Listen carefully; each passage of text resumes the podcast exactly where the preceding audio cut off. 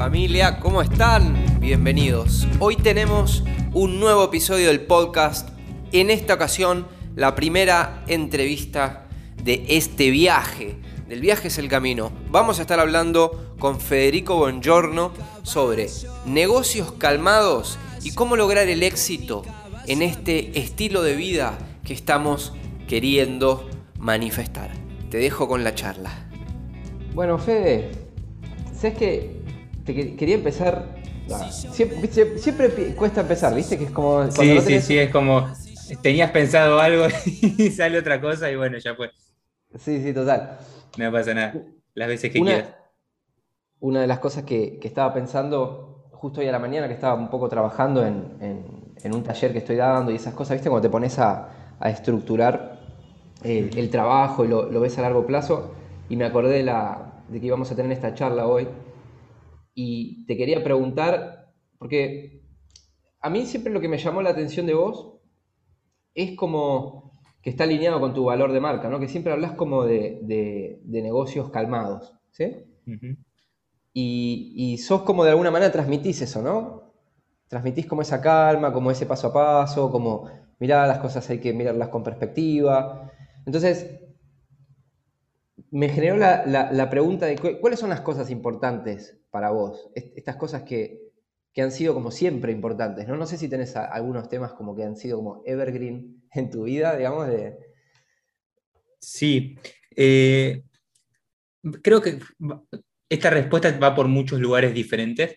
Eh, a nivel personal es entender esto de que por, mi edad, yo tengo 27 años, me crié en, una familia que siempre fue tipo el famoso trabajo duro, ¿viste? Es como que las horas eran el, resultado. Y, con el tiempo también fui entendiendo de que creo que con, muchos cambios de paradigma, con las nuevas tecnologías, con un montón de cosas, eh, eso ya no era tan, tan lineal. No es que si estás más horas adelante de la computadora y vas a generar más resultados, sino que a veces hasta era contraproducente porque trabajabas en gran parte con el cerebro y el cerebro muchas veces necesita espacios como de, caos y de calma para ir, funcionando mejor.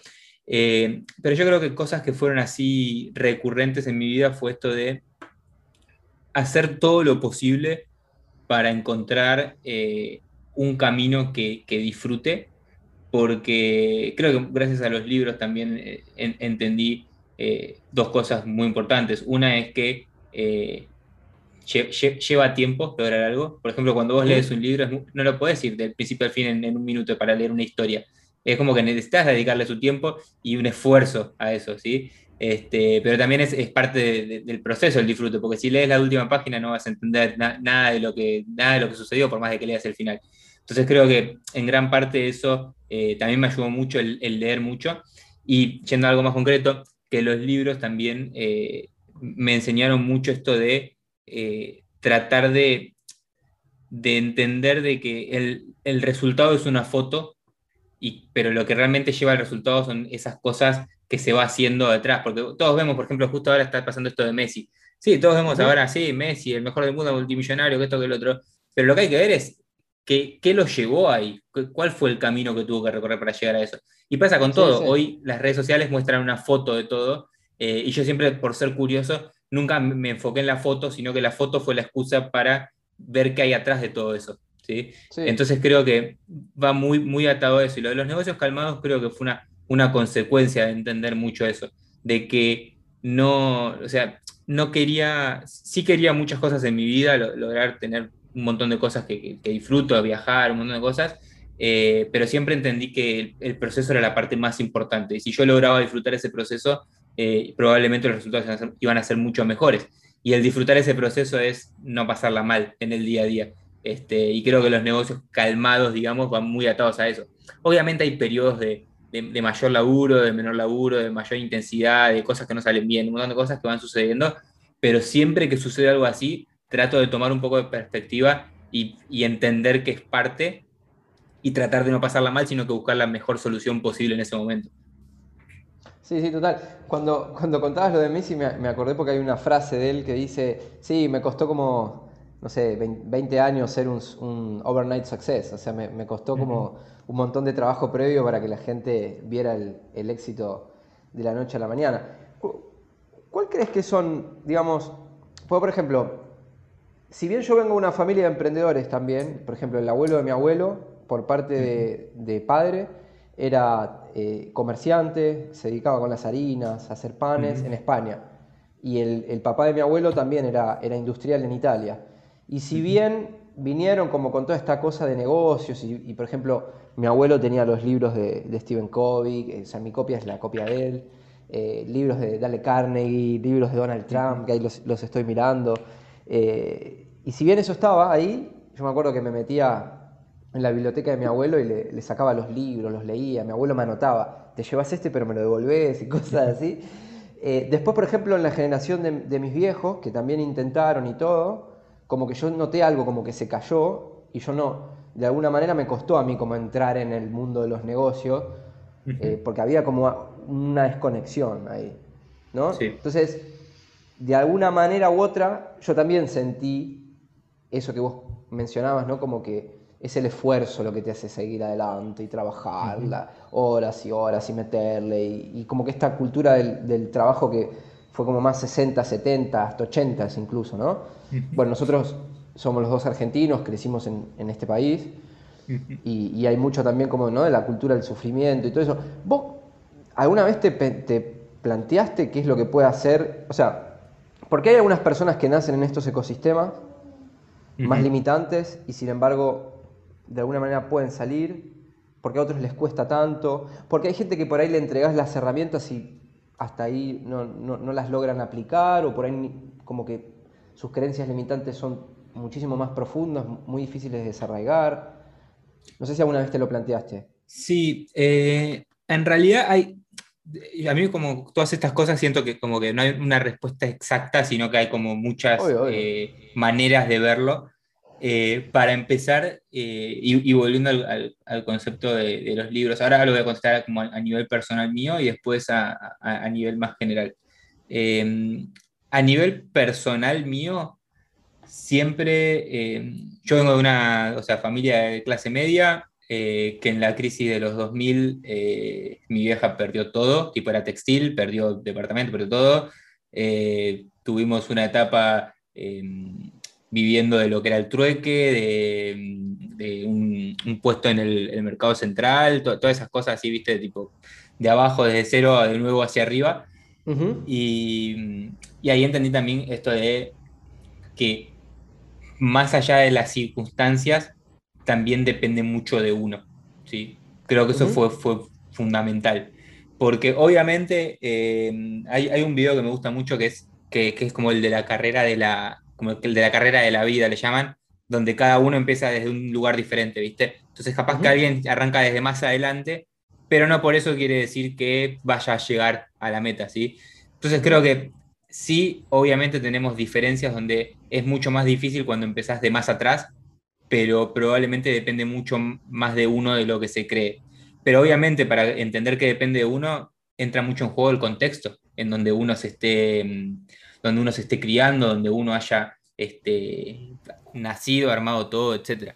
Porque mm, nuestro contexto es lo que nos lleva también a, entender eso. A mí, por ejemplo, esto que te decía de, mi familia me ayudó a entender mucho eh, el que dependía mucho de mí. Y ahí empecé a agarrar estas armas, digamos, de ser autodidacta, de, buscar, tipo, aprender las cosas, de ser inquieto, curioso. Todas esas cosas salieron mucho desde ese lugar, desde darme cuenta de que gran parte de lo que venía iba, iba a depender mucho de mí. Eh, eso, el ser autodidacta, el, ser curioso, el investigar, me ayudó muchísimo en todas las cosas que hice porque gran parte de todas las cosas que hice fue tipo aprendiendo solo en algún lado, en algún recoveco de internet, horas y horas, hasta entender cómo se hacía. Em, pero después también está, está bueno entender de, de, forma como más general por qué suceden estas cosas. Eh, y un, gran libro de eso es em, Outliers, que sería fuera de serie de Malcolm Gladwell, que habla de por qué existen los fuera de serie y por qué los fuera de serie son fuera de serie. Y, algo muy, muy claro de eso es que dice, por ejemplo, eh, Steve Jobs probablemente es Steve Jobs por el entorno donde nació. O sea, vos ibas al Silicon Valley, que era el Valle del Silicio, donde levantabas una piedra y salían programadores. Entonces probablemente el impacto que tuvo crear una empresa de computadoras en ese contexto era mucho, entre comillas, más fácil que se hubiera nacido, no sé, en Kenia, probablemente. Eh, o, también un ejemplo, dice, ¿por qué Argentina saca tantos grandes futbolistas? Eh, y porque salís a la calle y ves cancha de fútbol, los chicos jugando fútbol por todos lados, porque es cultural. Entonces, hay muchas cosas del contexto que hacen que hacer algo sea un poco más fácil o un poco más difícil también. ¿Escuchaste la frase alguna vez, sos el promedio de las cinco personas con las que más tiempo pasás? Sí, sí, sí, sí. De hecho, también conectado a eso está el, el, fundador de LinkedIn, que una de las cosas que, él contaba, como es una red de conexiones, eh, él decía que estás a, un promedio, creo que eran entre 6 y 8 personas de distancia de cualquier persona del mundo. O sea, si vos quisieras contactar a Donald Trump, probablemente tengas entre 6 y 7 personas en el medio para poder llegar a esa persona. Y eso te abre como decís, che, qué, interesante cómo, cómo en realidad funcionan las redes y qué importante a veces son las redes para lograr o conseguir cosas. Y lo del promedio, sí, estoy totalmente de acuerdo. Eh, y creo que lo, interesante de eso es que uno lo puede crear. Si, si sos consciente de ese entorno y de cómo lo estás construyendo, podés intencionar mucho sobre, ese, sobre esas personas con las que más contacto tenés e ir cambiando muchas cosas. Todos vamos a lo largo de la vida cambiando nuestros entornos sociales eh, por decisión propia. Y, a mí eso me, cambió mucho. Yo, por ejemplo, una etapa de, mi vida donde, sobre todo los últimos años, donde las personas que más interactúo son este, Rodri, los chicos de Super Hábitos, más allá obviamente de, quizás contactos eh, presenciales, digamos, con, amigos del bar, esas cosas, pero con quien más interactúo de forma intencionada diariamente es con estas personas y probablemente eso también genere que esté construyendo todo lo que estoy construyendo por esas conexiones. Sí, sí, total, total. ¿Vos crees que digamos, a, mí, por ejemplo, ¿sabes lo que me impactó mucho? Yo en, algún momento me puse a estudiar letras, quería estudiar la carrera de licenciatura en letras. Después cuando me di cuenta de que esa carrera me iba a llevar a convertirme en editor y que no me interesaba ser editor, sino que me interesaba ser escritor, ahí fue cuando la dejé. Pero una, hubo una cosa que dijo una profesora que se me quedó grabado muy como en la piel y que incluso al día de hoy a veces lo reflexiono y se me viene a la mente. Y era esto que decía que no me acuerdo cómo fue exactamente, pero la mina nos hizo como un repaso por, con una novela. Era eh, taller literario, o sea, era análisis literario, la parte práctica, y la mina explicaba cómo el, a través del protagonista que fue cambiando en su vida, después nos preguntó, ¿no? Dice, ¿ustedes creen que eran la misma persona cuando tenían, qué sé yo, 7 años, que cuando tenían 10, que cuando tenían 15, y había gente más grande también, ¿no? O sea, ¿Somos la misma persona a lo largo de nuestra vida o somos personas distintas? Porque yo estoy seguro que si voy a hablar con el Warhol de los 15 años, es otra persona. Tiene otro sistema de valores, de hecho era comunista, por ejemplo. o sea, eh, tenía otros deseos, tenía otras creencias, y si al final las creencias determinan el mundo que vivimos y, cómo lo vivimos, ¿no? Yo, yo creo esto, hablando por mí, que no somos la misma persona durante el transcurso de, nuestra vida. Y eso es positivo hasta cierto punto. Sí, e, es interesante. O sea, eso de, verlo como, como, diferentes personas eh, está bueno porque es más gráfico, digamos. O sea, en, nuestra cabeza. Yo, por ejemplo, pienso mucho en imágenes, digamos, y es como que lo, vas viendo, ¿viste? Es como que va, te vas dando cuenta, sí, era, era diferente. Eh, lo que yo creo que, genera ese, ese gran cambio, digamos, es que de alguna manera, eh, la, otra vez, y traigo como un, tema medio que, nada que ver, pero a la vez está conectado, que mm, escuché un, un concepto que era como que en realidad las personas más inteligentes no son quienes más cosas tienen en su cabeza, sino quienes mejor conectan los puntos de todas las cosas que fueron metiendo. ¿sí? Esto de decir, che, cuanto más rápido y mejor conecte los puntos, probablemente tengas mejores eh, cosas que salgan hacia afuera. Eh, y, y, esto me doy cuenta que esto que decías de diferentes personas probablemente somos personas con más información y esa información probablemente vaya moldeando cosas que antes eran diferentes. Porque ahora tenemos un, montón más de eh, maneras de ver la misma cosa que antes veíamos, tipo quizás de forma mucho más lineal. Entonces creo que, esa información extra hace que estos puntos se conecten diferente y vayan como prendiendo diferentes neuronas en nuestra cabeza y, tomen decisiones diferentes, piensen distinto de algo y se vaya generando eso creo que los años nos va dando mucha más, muchos más insights, digamos, eh, o, inputs ahí en nuestra cabeza para decir, che, esto funciona de otra manera. ¿Tuviste algún, algún evento que te hizo como cambiar mayormente el paradigma? O sea, digamos, viste, a, mí me pasó, lo, lo, podemos conversar después, pero como que vos venís creando una, creyendo una cosa, te, te, sucede algo, o por ahí un deseo, ganas de generar algo, ahí donde te pensás a meter en los libros, conoces a alguien y de repente, ¡pum!, te cambia la cabeza y ves oportunidades. Me pasó puntualmente con Mira, eh, esto que te decía, viste, eh, familia de clase media, todo ese mundo. Yo no había salido del país hasta los 17 años. Eh, y a los 17, mi vieja en un laburo que tenía en ese momento, ganó un viaje. Dijo, bueno, tipo, ves la única oportunidad como que tenemos ahora para salir del país. voy a tratar de llevarlo a, tipo mi hermana, de cosas. Y fuimos a Cuba. Y fue la primera vez que salía del país, a un lugar totalmente distinto, con otra forma de vivir. Era como ir, de repente a otro planeta, ¿viste? Te caíste en el planeta de Avatar, ¿viste? De la nada, como que todo lo que estás acostumbrado era distinto. Eh, y eso dije, che, tipo, qué interesante, un montón de cosas fuera de nuestra frontera que antes no veía. Era como que antes ni pensaba en eso porque no, lo, no, estaba como dentro de mi radar, digamos. Y, y yo volví de ese viaje diciendo, quiero viajar, o sea, quiero hacer algo que me permita viajar. Ese fue un gran cambio de paradigma para empezar a, a intencionar sobre esto de, bueno, che, si quiero viajar, no puedo estar trabajando en una oficina con 15 días de vacaciones al año porque hay un montón de lugares y los 15 días no me alcanza. Entonces fue como despertando, viste, respuestas a algo que probablemente tenía ahí medio, medio escondido y creo que ese fue un gran puntapié. Y después, em, otra cosa, que esta es más reciente, esta como que la estoy todavía explorando, digamos, porque es como muy, muy de ahora, que, em, que yo siempre fui una persona como muy, muy, cauta en las decisiones, como, ¿no?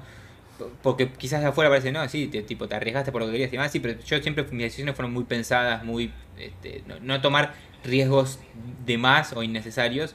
Y este último tiempo aprendí a disfrutar mucho más de, tomar riesgos más grandes eh, y creo que eso va a ser un, lindo desbloqueo para hacer cosas muchísimo más grandes aún de, las que vengo haciendo por el simple hecho de, de tener menos miedo. Porque antes, cuando tenía poco, tenía miedo a perder ese poco, digamos. Este, y, ahora que, bueno, tengo un poco más, tengo más estabilidad, más cosas, digo, ya, entre comillas, no tengo miedo si tuviera que empezar desde cero. Entonces es como que ya, es como que, digo, ya está, listo, que, que vamos por todo, digamos. Entonces como me, animo a, un montón más de cosas que antes no me animaba. Y lo de, tengo una pregunta, el, tema del blog que vos terminaste creando, ¿no? Blog de, de viajes, ¿eso fue porque a veces conozco un poco tu cabeza porque hemos trabajado juntos, me has ayudado bastante y digamos, sé que por ejemplo, a veces pensás lo que querés lograr y después armás la estrategia que te va a llevar a eso. ¿Me equivoco? Sí. ¿Me equivoco? No, no, no te equivocas. Ah, es, ah, correcto. Es un sí de afirmación que está correcto. El, el blog empezó así ¿Viste que esa fue la, era, iba a ser la forma que te iba a permitir viajar o vino en el medio, digamos?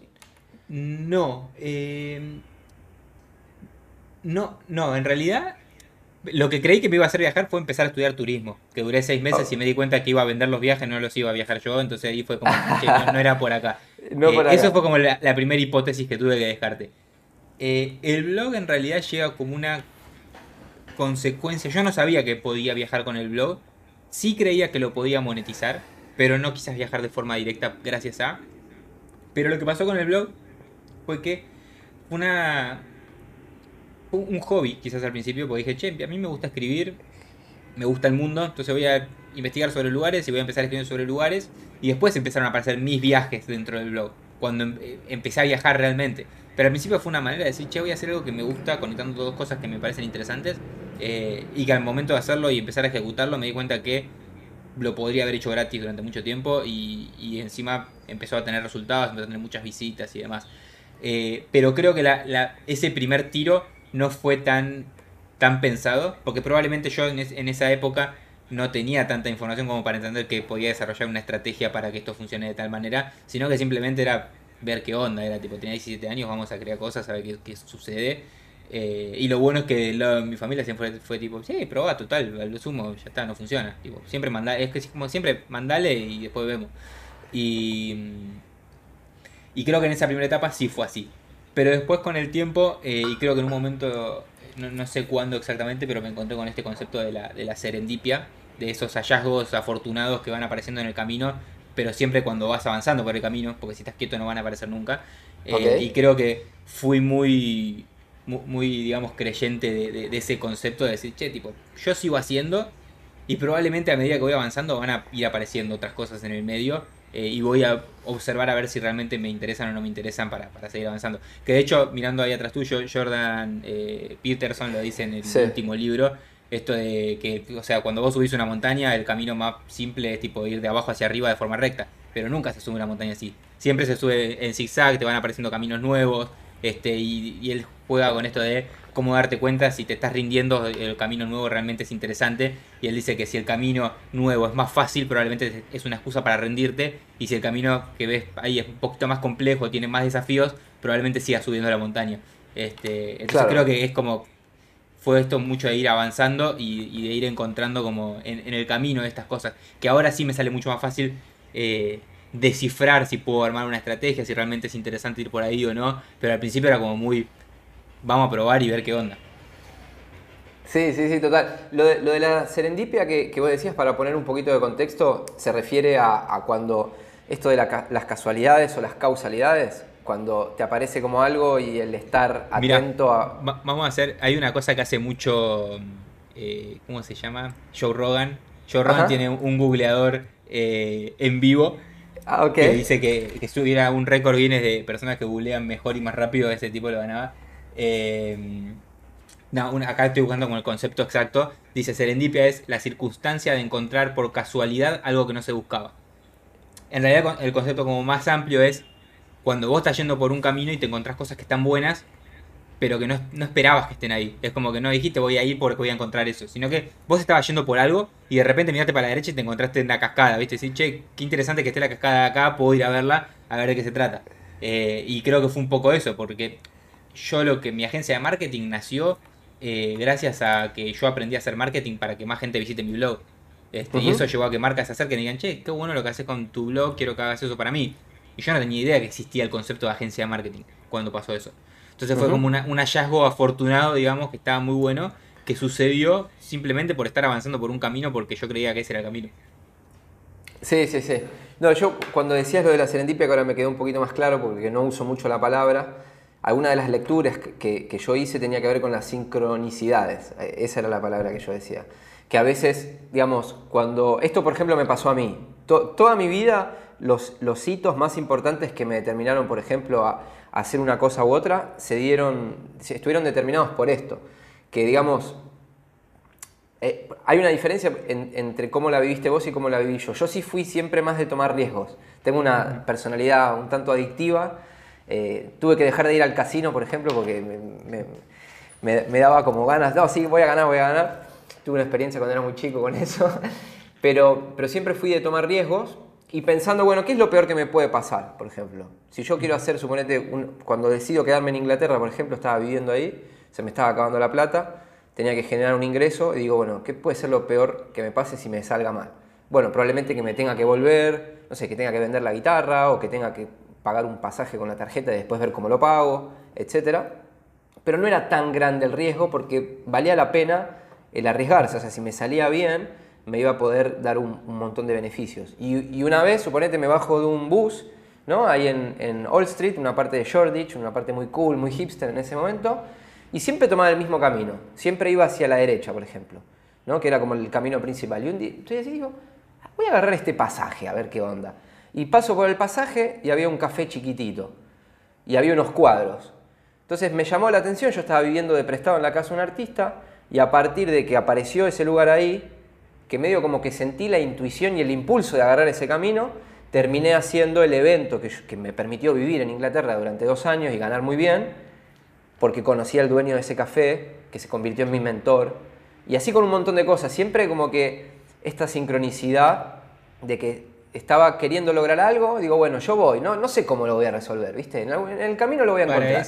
Para, ese, para, esa anécdota entra muy bien esto que decíamos de la serendipia, porque vos tenías como un lugar hacia donde ibas a ir o hacia un cosa y decidiste, bueno, voy por acá, porque al fin y al cabo vos querías, entre comillas, ir, ir a, no sé si era tu casa o no sé a dónde estaba yendo, pero era como, bueno, voy a, yo estoy yendo a mi casa, pero en el camino me encontré algo que era como mucho más interesante, miré para el costado y como que sucedieron cosas eh, que no estaba buscando, pero que aparecieron ahí. Este, sí, es como un, mix entre casualidad, causalidad, el tomar el riesgo, es como un mix de cosas que hacen que, suceda. Pero yo creo que en, ese sentido es cuando...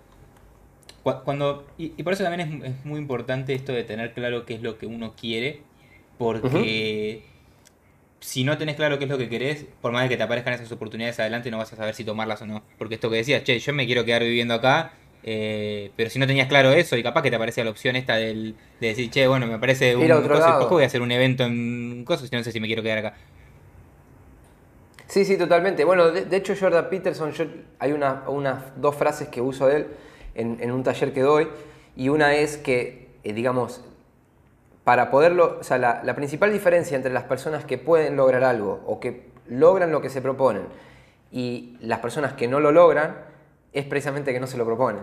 O sea, el hecho de proponerte de la manera más específica posible lo que vos querés lograr es lo que te abre el camino para que eso pudiese existir, para que comience a ser de alguna manera posible. Entonces, pero hay un problema con eso, que lo dice Jordan Peterson, que si vos te definís exactamente lo que querés lograr o cómo querés vivir o cómo te gustaría que sea un X en tu vida, inmediatamente estás creando la vara que mide cuando estás fallando. Claro. Cuando no estás viviendo eso que querés, de alguna manera eso te hace ver que no lo estás logrando. Y ese es el principal motivo, dice él, por el cual muchas personas no se lo proponen lo que quieren. Porque no quieren como esa incomodidad o, el sentirse, uy, no lo estoy logrando. Y el peligro de no hacerlo es que, ok, vos puedes estar 10, 15 años, 20 años sin proponerte algo o sin ver exactamente si lo estás logrando o no, pero puede llegar un momento donde ya sea muy tarde y ya no haya vuelta atrás. Sí, y yo siempre uso como un ejemplo de eso, es como que es como salir a... A mí me gusta mucho lo que es el mundo de la navegación, todas esas cosas, el agua y en general. Y si vos te lo vas a pensar, es como salir a navegar a, vela, digamos. Si vos no tenés la menor idea cuál es el, lugar final donde vas a llegar, y podés terminar en cualquier lado, porque estás yendo, yendo simplemente, no sabes ni para dónde, ni, ni cómo, ni cuándo vas a llegar, ni nada, simplemente estás avanzando y, eso también termina generando que termines en cualquier lugar literalmente, porque no estás apuntando a ningún lado. Eh, y, y, creo que sobre eso también la, la parte importante o el, o el, mix que yo haría de, de, esa frase de, de, Jordan es que es importante proponérselo, pero teniendo claridad de que es un proceso e ir entendiendo que es, que, que es un proceso y que ir disfrutando del proceso. Porque si vos decís esto de yo quiero ir hacia allá y cada cosa que haces lo estás midiendo que no estoy allá, lo que te lo único que te va a generar es ansiedad. Porque vas a decir, che, no, no, no estoy ahí. Y no, claramente no estás ahí porque te estás poniendo un objetivo y que si te estás poniendo un objetivo es porque no estás ahí, porque querés llegar ahí. Entonces entender que todas las cosas que tenés que hacer en el día a día no las tenés que medir ya en base a esa vara directamente, sino en base a cómo te estás acercando a, esa vara o qué cosas estás haciendo para acercarte a ese lugar. Eh, porque creo que un, riesgo muy común es esto, y volviendo conectando los puntos hacia atrás con, esto que hablábamos de la foto. Eh, si todo el tiempo estás mirando la foto pero no mirás el, proceso y hoy en día con las redes sociales estás mirando la foto de todo, no estás mirando el proceso. Eh, sí. total. Entonces eh, es muy fácil compararte mal y entender que, que, no, no está bien esa comparación, o sea, no entender que no está, que no está bien esa comparación, porque todo el tiempo estamos mirando esa foto y decir, che, mira, esta persona hizo esto y está acá, listo, me pongo, ahora pasa mucho con los streamers, por ejemplo, ahora está esto de, de Ibai que está con Messi, con todo ese quilombo, eh, no, Ibai se puso a streamear y está con Messi, listo, me pongo a streamear no, Iba a venir Messi. No, claro, no, no, no, empeces por ahí, no te pongas esa vara. Este, enfocate en entender, por ejemplo, realmente lo que quiero es de mi vida es, es streamear o qué, por qué estoy buscando eso de eh, ¿qué, es lo que quiero, tipo fama, gozo, plata, etcétera, y entender por qué estás tomando todas esas decisiones y hacia dónde te están llevando esas decisiones. Hmm. Vos que sos bastante analítico, eh, o por lo menos que, que, analizás bastante las cosas, eso quiero decir, ¿no? Que, le dedicas un tiempo a investigar, que tratás de como sacar principios, puntos en común, relacionarlos. ¿En algún momento te pusiste a analizar eh, por qué algunas personas lo logran y otras no?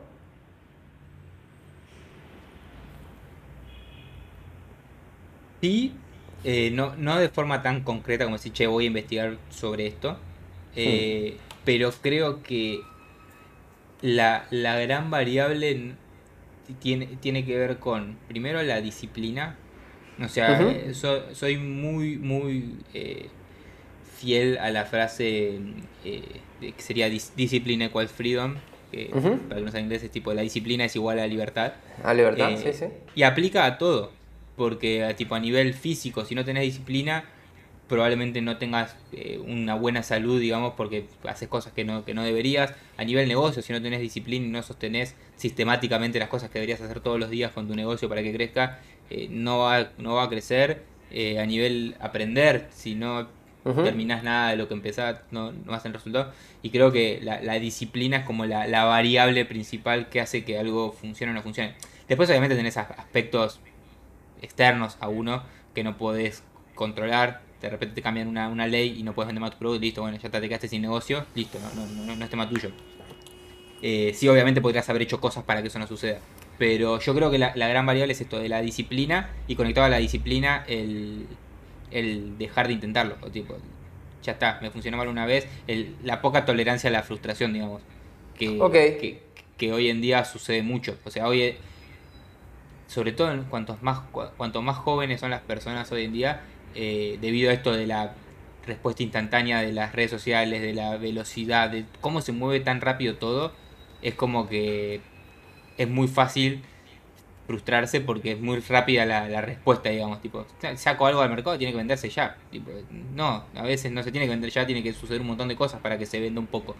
Eh, entonces creo que es un mix entre disciplina, tolerancia a la frustración, eh, también hasta esto que hablábamos de cuánto riesgo estás dispuesto a, tomar. Porque yo siempre dije esto que decía, de que no, no soy una persona que tome muchos riesgos en comparación a qué tendría que ver. Porque el crear algo propio sí es tomar un riesgo. Porque hubiera sido mucho más fácil agarrar un laburo donde todos los meses tenía el sueldo y punto. Eh, y hubiera sido mucho menos, mucho menos riesgo. Entonces, eh, creo que sí, la parte de los riesgos es importante también entender de que es parte del juego. Eh, y obviamente ir entendiendo hasta dónde querés tomar riesgos vos en ese momento de tu vida, porque capaz que necesitas aprender muchas cosas antes de tomar más. Eh, yo, por ejemplo, esto que te decía, recién ahora estoy entendiendo que estoy con, en los 27 años y dije, che, puedo tipo estirar un poco más esto sin sintiéndome incómodo, pero sin sentir que está todo fuera de mi control. Este, y eso creo que es una es un músculo que se va expandiendo, es como que son decisiones que uno tiene que ir tomando de forma consciente, pero creo que la clave es esto de, ser muy autoconsciente, de ser este, muy... Eh, no sé si la palabra es crítico, pero sí ser muy eh, honestos con uno mismo, de entender tipo que si querés algo tenés que hacer lo que tenés que hacer. Es como esto, de tener disciplina, de todas las cosas que estuve diciendo recién, es como sostenerlas en el tiempo. Mm. Sí, por ejemplo, yo últimamente estuve más pensando, se lo dije a, una gente que estaba haciendo un, taller, le digo, yo estoy seguro que todos ustedes hacen un montón de cosas por día para, para, que para tratar de tener esos resultados que están buscando. Entonces, no, pasa por si son vagos o no. Porque estoy seguro que la mayoría de ustedes no es que, por ejemplo, son las 12 del mediodía y, y dicen, ah, hoy no voy a trabajar más, me voy a poner a ver unas tres series de Netflix. Y sin embargo la gente hace, hace, hace, hace, ¿no? Los clientes hacen, hacen, y sin embargo lo que hacen no les trae resultado. Entonces yo creo que hay un poco de, un poco mucho de autoconocimiento, pero yo esto te lo pregunto porque en lo, en lo personal estoy tratando como de descifrar eh, como, como, como esta, estos áreas clave que hacen la diferencia. Por ejemplo, la disciplina sí estoy de acuerdo, obviamente, que si uno quiere lanzar algo nuevo, suponete estás trabajando, querés emprender un negocio, o querés sacar un disco, o querés hacer algo tuyo, ¿no? Querés leer, querés ir al gimnasio, querés estar más flaco, querés encontrar pareja, obviamente que en, la capacidad que tengas de disciplinarte, de ir por ese objetivo y, ir la mayor cantidad de tiempo posible, lo vas a poder lograr. Pero una vez cuando que ya estás disciplinado, ya estás haciendo esas acciones, hay como algo de, no sé si es como autoanálisis o humildad para aceptar que no sabes y tenés que pedirle ayuda a alguien que sepa más, que esa ayuda la tenés que pagar, que por ahí tenés que leer o estudiar cosas que, no, que te generan disconfort, que te generan salirte de tu zona de comodidad, por ahí cambiar tu círculo de personas, que si, no sé, si sos un psicólogo que quiere posicionarse en redes sociales y le estás preguntando a tus colegas psicólogos y tus colegas psicólogos ni siquiera tienen Instagram, entonces te dicen, no, eso esto se vende con el boca en boca, te faltan 10 años, de, te faltan 10 años todavía para que puedas ser referente y cosas así. Y por ahí no es escuchar a esa gente. Por ahí es escuchar a un Fede o un Warhol que te va a decir, mira, si vos haces esto durante tres meses en TikTok, te vas a posicionar mucho más que por ahí tal persona.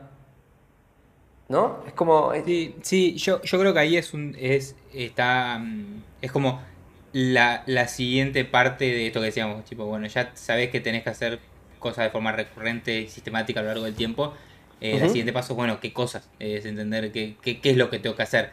Y en esto de qué es lo que tengo que hacer, eh, una de las variables, yo siempre dije que todas las cosas que aprendí las aprendí de las personas que estaban haciendo lo que yo quería hacer. O sea, a nivel macro, o sea, no, no, no de forma tan, tan lineal. Yo no es que tipo quería hacer exactamente lo que estaba haciendo tal, sino que eh, iba por ese camino. Tipo, sabía que, che, mira, yo la verdad que quiero tener un blog muy reconocido. Bueno, ¿qué están haciendo todos los blogueros más reconocidos? Eh, ¿Qué publican? ¿Cómo lo publican? ¿Por qué publican eso? Tipo, investigar un poco más de atrás.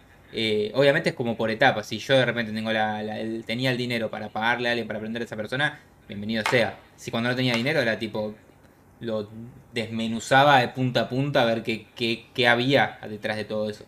Eh, pero una cosa que, que, siempre escucho de los chicos de superhábitos que dicen, cuando vos estás arrancando un negocio, eh, no importa el cómo, lo que tenés que enfocar es en ventas. Lo, único que hace que el negocio arranque es vender. Después, todo lo otro muy lindo, muy divertido, etcétera, pero se puede acomodar. Lo único que no se puede acomodar es que el negocio no, no genere plata porque no ahí automáticamente no puedes reinvertir en nada, no puedes organizar nada, no puedes hacer crecer nada, no puedes, estás como quieto. Entonces, ellos dicen que tipo, si estás arrancando algo, salí a vender, acomodé lugares, como vende algo y después eh, con ese algo ves que, que, cómo usas eso para que esto siga creciendo y que mejore. Eh, y muchas veces es, es la parte eh, que no nos gusta, porque es muy lindo cuando empezás algo, decir, bueno, me armo el logo, me armo la web, me armo el coso, y lo dejo bien lindo, que esto, que y después salgo a vender. Porque sabemos que salir a vender es la parte aburrida, la incómoda, la que no nos gusta, es como la que más fricción genera a la gran mayoría de las personas. Eh, entonces, creo que también viene por ese lado, es eh, no querer hacer las cosas que realmente tenés que hacer y, es cuando lo, lo, como que lo más divertido aparece primero y deja como lo importante para después. Sí, entonces sería como, salí a vender, pero ¿qué vendo, Fede? Este, alguien que está escuchando dice, ¿pero qué vendo? Mirá, yo cuando, por ejemplo, cuando yo arranqué, literalmente yo en ese momento tenía el primer servicio que, vendí, que ni siquiera yo sabía qué era lo que quería vender, dije, che, esto puedo llegar a venderlo. Que fue, eh, en ese momento estaban muy de moda los blogs, entonces dije, bueno, voy a redactar blogs para otros, tipo para empresas. Eh, y dije, voy a buscar todas las empresas en internet que existan, que en, en, folleto en todos lados, que, no tengan blog. Y me hice un listado y empecé a escribirlo uno por uno, tipo, hola, ¿cómo andás? vi que no tienen un blog hoy en día, las, estrategias que podrían aplicar este, para crecer gracias al blog son esta, esta y esta, me gustaría hablar con ustedes, avísenme, tipo, empecé a contactar en frío, pum, pum, pum, pum, pum, pum, eh, y de repente, después de 100 personas que contacté, algunas me contestaron, otras no me contestaron, otras me dijeron que no. Eh, y uno me dice, sí, va, juntémonos. Y me junté como varias veces con diferentes hasta que uno me dijo, bueno, dale, vamos a avanzar. Y, y lo divertido de cómo cierra la anécdota es que hace una semana me encontré un artículo de su blog que sigue, siguen escribiendo en el blog este después de 8 años, 9 años. Y mm, entonces creo que hay infinitas maneras de hacerlo. Y hoy en día tenemos muchas más herramientas que antes Hoy en día, si me decís, che, vendo productos, y bueno, metete en Mercado Libre y empezar a vender en Mercado Libre, donde hay un, es como ponerlo en una feria donde pasa gente constantemente. Tipo, hacer lo necesario para que esté en la primera plana de la feria. Eh, lo mismo si vendés servicios. Empezar vendiendo sitios web por 5 dólares, por 10 dólares en, en Fiverr eh, y hacerte los primeros clientes, ganar experiencia, usarlo como caso de éxito, armarte el portfolio y salir a ofrecerle a otros por más plata. Es como que siempre hay maneras de empezar a vender no quieras empezando a vender en automático con un funnel en tu web cuando no te conoce nadie, no vendiste nunca, no sabes ni el producto si está validado. Hay una frase que me encanta que es que la, única validación real de tu producto es la gente sacando la tarjeta y comprándolo, no la gente diciéndote qué lindo. Este, claro. y, también va por ahí. hoy eh, creo que es dejar un poco el ego de lado, eh, no, caer eh, en que la primera estrategia tiene que ser la mega estrategia nueva de marketing, de tendencia, etcétera, sino que es volver a las bases, a los fundamentos. ¿Cómo salgo a vender? Y bueno, anda donde hay gente. Salí donde hay gente que hoy en día tenés un montón hasta de plataformas donde hay gente, esto que hablamos, Mercado Libre, este, Facebook Marketplace para productos, para servicios tenés Fiverr, Workana, todas las plataformas existentes, donde probablemente ganes poca plata, pero vas a generar las primeras ventas. Y con esa poca plata después hace lo necesario para exprimir cada centavo para mejorar esa estrategia y vender poquito más caro cada vez. Hmm. Sí. Bueno, vos lo, decís simple, yo también comparto lo que, lo que decís, pero me cuesta imaginar una persona que esté ahí como perdido, ¿entendés? Como que no, no va a llegar tan fácil a, bueno, voy a salir esto con una versión mínima viable van a venir personas, voy a armar testimonios, voy a... Entonces... La, la respuesta a eso se me ocurren dos cosas rápidas. La primera es, por eso te lo estamos diciendo. O sea, si estás escuchando esto, por eso te lo estamos diciendo, para que te, evites eso. Y la segunda es, si no estás escuchando eso o si no crees que tan fácil, etcétera, hacelo de la forma compleja. Cuando no te salga, entendé por qué no te salió y volver a las bases. ¿Entendés? Porque a veces es como, o lo aprendes a los golpes o... Claro o escuchás y decís, bueno, por algo me lo estarán diciendo. Eh, entonces son los dos caminos válidos, cada uno aprende a su forma. Hay gente que aprende mejor cuando no le sale algo y entender por qué no le sale. Eh, y hay otras personas que son más analíticas, escuchan, escuchan, escuchan, escuchan este, y avanzan. Ojo, ambas eh, cosas tienen sus cosas positivas y sus cosas negativas. Por ejemplo, en las personas que son muy analíticas, muy de, muy de escuchar, etcétera, pueden no avanzar nunca, porque están escuchando tanto y quedándose tanto en, el, en escuchar estrategias diferentes y cómo cuál sería mejor, etcétera, que nunca ejecutan. En cambio, la otra persona sí ejecutó, le salió mal, ejecutó, le salió mal. Este, y la otra persona probablemente le salga más caro. ¿Sí? Porque probablemente cree cosas, las pruebe, etcétera, no le mm. funcionen, te que volver para atrás. Y entonces es como que cada uno tiene sus pros y sus contras, cada uno aprende a su manera. Pero no están ni bien ni mal ninguna de las dos. Siempre el escenario ideal es eh, encontrar un, un punto medio entre ambas opciones que escuches, pero avances y, seas como vayas tanteando con un poco más de, de, cuidado, digamos. Hay una, un ejemplo muy claro que es tipo, si vos no sabés qué profundidad tiene un lago, no vas a meter los dos pies a ver qué onda. Porque no sabes si te vas a hundir o si es bajito. Primero metes uno. Si ves que más o menos da la profundidad, después mete el otro.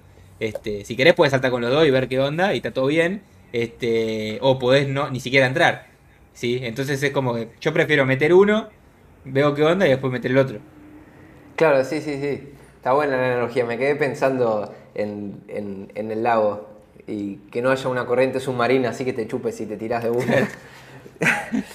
Eso se llama. La corriente submarina, la corriente submarina serían las tendencias, viste, que aparecen ahora en internet como el, nuevo marketing de afiliado que te hace millonario de la noche a la mañana, listo, ah, metiste los dos pies y te hundió. Sí, sí, sí, sí. Eso justo estaba pensando. ¿Vos crees que, tenga algo que ver por ahí la, sobreoferta con un poco el... no, me sale la palabra, como que las personas... La idea es, siento que puede haber tanta información que el tipo que está ahí en su casa que dice, bueno, ¿a quién le creo? ¿Quién tiene la verdad? O sea, le, digo, suponete lo que dice Fede, hago lo que dice Warhol, hago lo que dice, qué sé yo, eh, Papá Rico, que me va a decir que me voy a hacer millonario en tres meses, hago lo que me dice este que, no sé, mucho no le creo. No hay como una vara, ¿no? No hay como una institución. Eso es lo que pasa, siento. Antes había por ahí una institución, sí, mira, este es el camino, ¿no? Eh, recibirte, tener un trabajo y listo. El sistema funcionó, en un momento dejó de funcionar y después ya no hubo ninguna vara que diga esta es la que va. Y es lo que dijiste vos por ahí.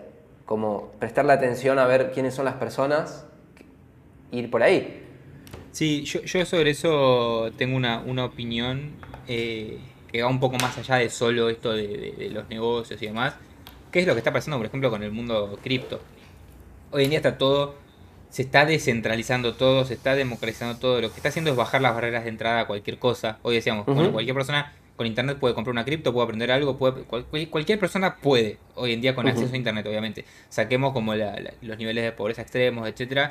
Pongamos como una, una, una, una, vara media en decir, bueno, cualquier persona con, acceso a internet puede. Eh, en ese escenario, lo que termina sucediendo es que es mucho más fácil hacer algo porque no tenés esa barrera de entrada en ningún aspecto. Pero lo que sí necesitas es un poco de sentido común, que es el menos común de los sentidos, como dice la frase, eh, y pensamiento crítico, o sea, ser, ser observador. Porque ¿qué pasa? Cuanto menos barrera de entrada hay, más posibilidades hay de agarrar algo que no está bueno. ¿sí? Por esto que decíamos, ¿a quién le creo? Y bueno, tomate el tiempo de entender, de investigar. Por eso decía lo mismo con las cripto. Probablemente si no tenés ningún conocimiento de nada, no investigaste nada y te metiste de una en el mundo cripto, probablemente te, te escamen, te roben o te metas en algo que no funciona o en algo que... Porque también ahí está el, entender de que si es algo que la puerta está abierta para que cualquiera entre, cualquiera puede entrar. Entonces tenés que tener claridad de, bueno, ¿dónde, dónde quiero entrar yo? ¿Sí? Y, conectado con esto también está eh, la parte de qué es, o sea, vas, vas a tener como resultado un poco lo que estás observando, ¿sí? Si vos decís, che, mira, observo solo los, números, digamos, y probablemente termines entrando en una de estas puertas donde solo te muestran números, este, sin, sin mostrarte lo que hay detrás de los números. Eh, es como, hubo una época donde estaba como de moda decir que eh, estaban los cursos, por ejemplo pasó con el dropshipping, con el dropshipping te, te decían, eh, volvete millonario con el dropshipping, pero los millonarios del dropshipping se, vendían, se volvían millonarios vendiendo los cursos de cómo volverte millonario, no con el dropshipping. Claro. ¿Entendés? Entonces es como que vos entras por el número.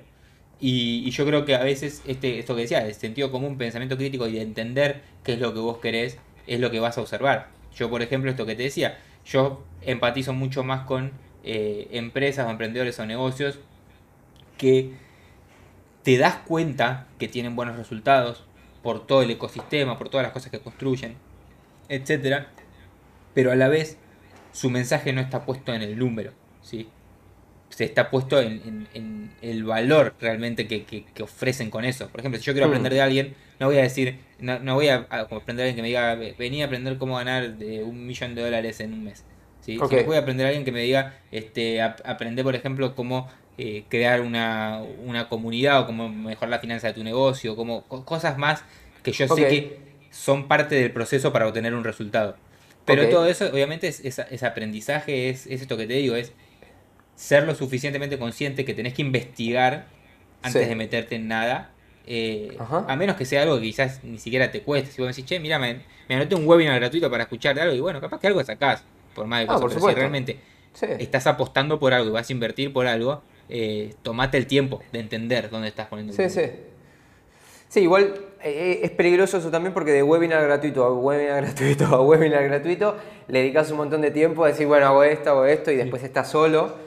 Eh, por, ejemplo, gracias a Dios yo lo encontré a Gary Vee y dije, bueno, este es, le voy a hacer todo lo que él me diga y resulta. Y ahí me convertí, me terminé de convertir de alguna manera en, experto en contenido. Y si te fijas, ahí hay un buen caso. Gary Vee es multimillonario y nunca habla de. Nunca te vende el número para venderte algo. Nunca te dice, che, mira, vas a facturar tanto haciendo esto. No. El tipo te dice, mira, querés hacer negocio, tenés que eh, impactar en la mayor cantidad de personas posibles. Y para impactar la mayor cantidad de personas posibles, tenés que hacer esto, esto y esto. Y como que te da un, método para hacer después lo que vos quieras hacer.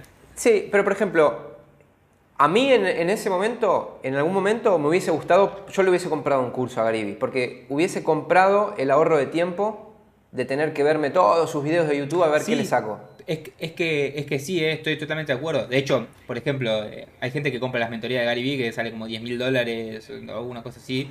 Eh, y, está, está perfecto. A lo que voy es que es la, la, diferencia, creo, principal de por qué puedes empatizar con uno con otro es la forma en que da el mensaje. Porque vos sabés que Gary Vee tiene decenas de empresas, es multimillonario, el coso, pero el mensaje del tipo es si yo tuviera que empezar de cero, me voy a vivir en un, en un ambiente en coso y no me, no me da miedo hacer eso, ¿sí? Porque yo sé que el impacto es mucho mayor. Eh, en cambio, si hubiera, si Vee te vendiera ese curso, subiéndose a, la, a su limusina, bajando en helicóptero y diciendo te vas a facturar el coso, probablemente generara muchas más ventas, ¿sí? A nivel macro, pero no, no está, él, no, él no sería realmente fiel a, su forma. Entonces por eso creo que también terminas empatizando con, el personaje, del cómo es el mensaje, de por qué ese mensaje. Este, y probablemente, como, como decía antes, Gary versus cualquier otra em, persona que sí ponga los números, que sí hable 100% de la, de la ganancia, etcétera, y no te hable del, del cómo, sino que solo te hable del número, probablemente Gary Vee tenga muchos más millones y que podría alardear muchos más millones alrededor de eso, eh, pero no lo hace por un tema del concepto de marca, de los valores y demás. por eso creo que esta, esta parte de ser muy crítico, digamos, con lo que observas, de investigar, de ver qué hay detrás, eh, te va a traer muchos mejores resultados con lo que encuentres dentro que lo que observas desde afuera. Sí, por supuesto. Te, quiero hacer una pregunta puntual porque, por ejemplo, yo en esto a mí sí en algún momento me sirvió y ahora te, cuento para qué. Y es con un caso que es, que es bastante cercano a vos también. Em, ¿Hay algún momento donde hay que mostrar números? Esa es la pregunta. Ahora, ahora me la respondes. Te explico por qué. Por ejemplo, yo seguía el, blog de Antonio G y él documentaba todos sus ingresos de alguna manera, que puede ser que estén un poco dibujados o no. Pero el hecho de ver el progreso y que él explicara y que te mostrara cómo llegó esos números y, el nivel de lo que estaba facturando, a mí en lo personal me abrió los ojos de decir, ah, mira, esto se puede lograr, esta es una persona que lo logra, puede ser que un poco esté inflado, puede ser que un poco no, pero por lo menos te muestra como una posibilidad nueva. Un ejemplo concreto, imagínate a alguien que tenga una agencia de marketing y que le cobre, qué yo, 50 dólares por cliente y le da 40 horas de trabajo. dice, no, no llego a fin de mes. dice, para papito, mira, yo tengo una agencia y a mis clientes les cobro mil dólares y hago el mismo trabajo que vos. Entonces el tipo por ahí se queda ahí y dice, ah, mierda. Entonces algo que estoy haciendo mal. Y por ahí si no ve esa parte, nunca, nunca se daría cuenta. No te digo de mostrar el auto, de mostrar los millones, de hacer como My Weather y decir, mirá, soy millonario, vos vas a poder lo mismo. Pero digo, ¿no hay un punto en donde hablar de números es necesario para mostrarle a la persona lo que está, lo que se está por ahí, lo que puede alcanzar? ¿O algo así? Yo creo que eh, en ese sentido, mira, yo a, Antonio lo conozco desde el 2012, creo, más o menos. O sea, que tuvimos relación. De hecho, él, él escribió, cuando él lanzó su blog, escribió en mi blog para, tipo, cosas cruzadas y demás. Entonces lo conozco, lo conozco hace mucho en persona, varias veces nos vimos. Y, mm, y yo creo que lo, que tuvo él, que creo que, y acá entra el juego este, de, ahora, ahora voy a la, pregunta concreta, pero entra el juego esto de observar de forma crítica, digamos, de que para mí lo que hizo Antonio en su momento fue la, la mejor persona ejecutando un método que funcionaba. Él agarró y dijo, esto es lo que funciona, y esto, le hizo todo con una disciplina absurda, digamos, tipo de y, ta, ta, ta, ta, ta, y, eso le generó resultados. Yo creo que con el, con el tema de, de los números, eh, también depende, y esto depende mucho también el, el, entorno para donde apuntes. Porque, por ejemplo, yo creo que en América Latina hablar tan abiertamente de, esos números y demás puede generar mucha ansiedad eh, a la audiencia. Es como que hay que ser cuidadoso el mensaje que está dando a tu público también porque probablemente eh, no, no, es para todos eso, eh. o sea, no, es para todos lograr esos resultados ni esa disciplina y todo, eh, y eso tiene que estar como de antemano aclarado. es como que hmm. lo que sucede ahora, por ejemplo, con esto de los streamers, de Ibai y de todo, este, Ibai todo el tiempo está diciendo, chicos, tipo, si quieren empezar a streamear, empiecen, pero sigan estudiando, sigan haciendo cosas, porque la, el que realmente vive con mucha guita de esto son muy pocos. Este, deberán ser, en Argentina deberán ser 100 streamers que viven de, viven de streamear. Y no todos viven tirando plata por el aire. Eh, y hay millones streameando. Entonces, pero por un lado creo que hay que ser en ese sentido cuidadoso con el mensaje que estás dando hacia afuera para no terminar generando una sensación negativa en las mismas personas. No importa lo que te digan a vos, eso tipo, ya cada uno lo maneja a su forma. Pero creo que hay que ser cuidadoso en ese sentido. Pero, eh, en cuanto a los números, yo creo que hay lugares donde sí está bueno hablar de números. Eh, Contextos. Por, sí, porque, eh, haciendo redundancia la palabra, porque genera contexto. ¿sí? Porque si yo te pongo el número ahí, probablemente te quedes con el número. En cambio, si de repente estamos en, un proceso de consultoría donde me preguntas, che, mirá, ¿y, cómo manejan esto? ¿Cuánto facturan los empleados? Etcétera. Es como que vos le podés agregar un contexto a la conversación para entender eh, cuál fue el proceso para llegar a eso. ¿Sí? Claro. Porque yo creo que, y, acá entra en el juego esto de, volviendo al, caso de, Antonio puntualmente, eh, cuando él, el título del, artículo era, este mes facturé, no sé, un millón de dólares con el blog, eh, y así fue como... Y automáticamente es el, primer mensaje que ves. ¿entendés? Entonces, yo creo que no es tanto el número o la cosa puntual, sino es la, forma en que se entrega un mensaje. Eh, y es por eso también que pasa tanto a, nivel medios de comunicación, que te ponen eh, Messi, Messi en, crisis. Y vos decís, ¿qué carajo pasó? ¿Viste? si entras a ver qué pasa. No, eh, ayer salió a comer y no había tal cosa. Y vos decís, son claro. ¿entendés? Entonces, creo que a veces hay, que ser cuidadoso en la forma del mensaje, eh, porque el mensaje puede ser muy bueno o muy malo dependiendo de la forma, por más que sea lo mismo. Eh, y creo que con el, con el tema de los números, creo que hay contextos donde aportan valor y contextos en los que están generando más ruido que valor. Mm. Sí, sí, sí, sí. Sí, estoy de acuerdo, estoy de acuerdo. Eh, me gustó lo del contexto. yo también opino en ese sentido lo mismo también. Yo, por eh, ejemplo, en mi proceso de consultar esas cosas, si alguien me pregunta, es tipo, sí, charlemos de esto, o sea, si te sirve la información. Pues yo sé que esto queda en una conversación uno a uno donde no, no se abre a interpretaciones de contextos que la gente no tiene. Yo te lo decía, tipo, cuando ves una foto, bueno, mira cuál es el, background de la foto. Claro. Tengo, tengo, una pregunta que no tiene mucho que ver, pero, pero, pero creo que sí. ¿Suscribís la idea de que vivimos en un mundo de abundancia o en un mundo de escasez? ¿A nivel qué? ¿Pensamiento o a nivel eh, lo que hay? Tipo cosas. No, a, nivel lo que hay. Porque pensamiento yo creo que es un pensamiento de escasez, el que hay. Sí, bueno, sí, mi, opinión es esa. Pensamiento de escasez, eh, situación de, de abundancia. Y eso, o sea, no, no lo digo yo como opinión, sino que lo traigo de, por ejemplo, eh, libros como por ejemplo el eh, Homo Deus, todos esos libros, donde te hablan de cosas que, por ejemplo, hoy es más normal en el mundo morirse de obesidad que de desnutrición, a nivel métricas, digamos, eh, reales.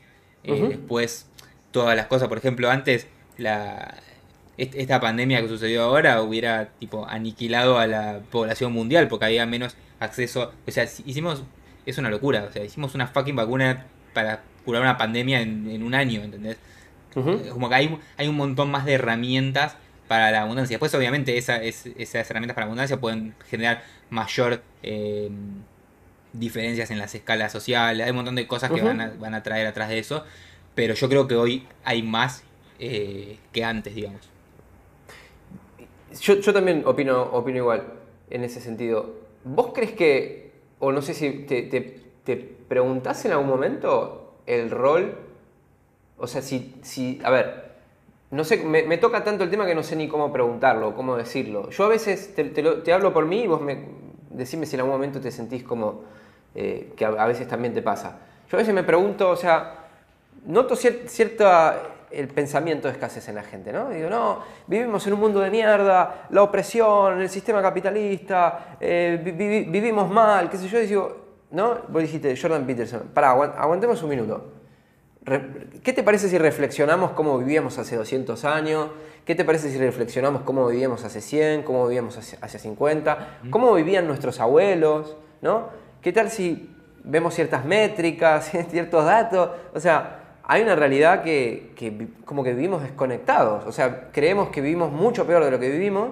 Estamos siempre mirando hacia arriba, ¿no? No, pasa que él tiene, más, él tiene más. Es que yo no tengo mi Ferrari, no tengo mi bote, no tengo mi mansión. Ok, no soy famoso. Ok, pero comes todos los días, tenés techo, tenés agua caliente, tenés una cama, un colchón, tenés piso de madera, tenés aire acondicionado. Aunque no lo tengas, digo, por ahí si tenés agua caliente, tenés una cocina, tenés gas, tenés electricidad, puedes ir a la universidad salís a la calle y no te matan. O sea, no es que es un lejano oeste. Si alguien te roba, hay una ley que te defiende. Digo, y a veces yo me pregunto, como comunicadores o como personas con exposición o incluso como personas de este mundo, ¿no? ¿Por qué siempre el discurso que, es, que, es, como más potente o que más circula es el discurso que te dice que esto que estoy hablando, ¿no? Que vivimos mal, que no hay oportunidades, que no hay dinero, que porque lo. Y eso es a nivel medios de comunicación también. Eso. ¿Vos decís que es medio de comunicación? No, no, no. No es que los medios de comunicación solo imponen ese mensaje, sino también es, es parte, entre comillas, de la estrategia de los medios que lo, lo, lo, lo malo vende. O sea, lo, lo, entras a, o pones la televisión y es tipo, hubo un caso de y otra cosa, es como que eso genera, no me sale la palabra, no sé si es hasta el mismo morbo, no, no sé qué sería el, concepto, pero siempre es como que es más, más atrapante, digamos, eso, y es como que vivimos en una, una ruleta un poco de eso. Pero mm, yo creo que viene, viene mucho por ese lado, y obviamente, y acá es como más, digamos, un pensamiento más agresivo, es más fácil quejarse que hacerse cargo. Mm. Eh, es como, eh, sí, eso es un, es como, eh, yo hay una cosa, hay un par de cosas que digo que siempre, que en el último tiempo decidí que ya no, no van a depender de, de nadie, digamos, de ningún entorno, que es tipo mi, mi economía, este, ya estoy tomando decisiones para que no dependa de nadie, digamos, o que dependa de la, de la mayor, la, la mayor cantidad de variables posibles para que sea muy difícil que una variable me rompa eh, mis cosas. Como por eh, ejemplo una ley en Argentina que te cague, entonces una ley en Argentina. Claro, que no Estoy tomando decisiones para que cada vez sea más difícil que, que una decisión de externa rompa con algo mío. Eh, y eso es tipo hacerme cargo, porque hubiera sido más fácil, es tipo, no, aprender en Argentina es una cagada, no aprendo más nada, se van todos a cagar, listo, ya está, y listo. E, era sido más fácil, porque no tenía que hacer nada, era simplemente decirlo, quejarme y listo, y quedarme en esa. Eh, en cambio es mucho más costoso tener que hablar con un montón de contadores, con abogados, con personas que saben, con personas que, lo hicieron, que y aprender y entender, etcétera, y perder plata haciendo cosas que estaba, que no eran por ahí, eran por otro lado. Todas esas cosas eh, fue esfuerzo, plata, energía, eh, putear, y pasarla bien, fue un montón de, cosas que fueron sucediendo para que, para que pueda lograr eso. entonces creo que también va por ese lado, es mucho más fácil decir no, la verdad que es una cagada, no se puede hacer nada, listo, me quedo en esa. Eh, era mucho más cómodo.